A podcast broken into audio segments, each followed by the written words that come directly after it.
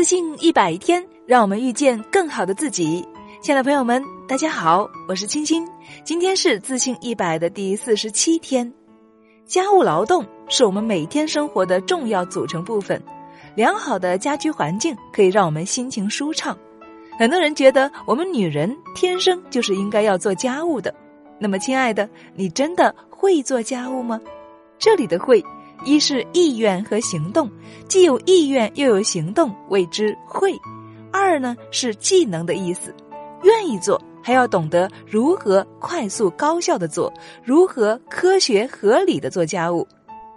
家务该归谁做呢？真的只有女人才能够做家务吗？其实合理的分配，全家人都是可以参与家务的。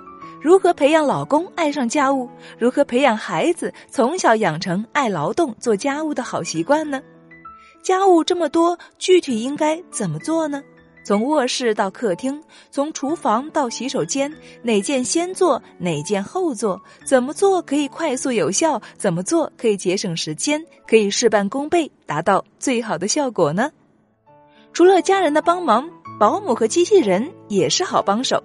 时间就是金钱，可以花钱解决的问题，坚决不要花时间。所以，请保姆和钟点工，或者运用现代高科技，直接请些机器人回家，也是不错的选择。